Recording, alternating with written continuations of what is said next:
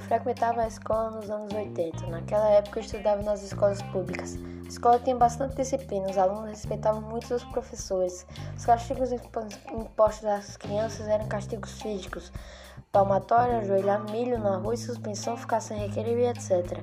Os alunos gostavam muito de estudar, participar das aulas e fazer perguntas aos professores, participar dos projetos da escola também.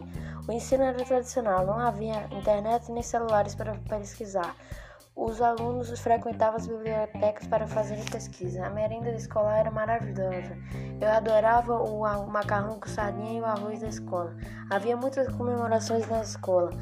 Os desfiles de setembro eram glamurosos e maravilhosos.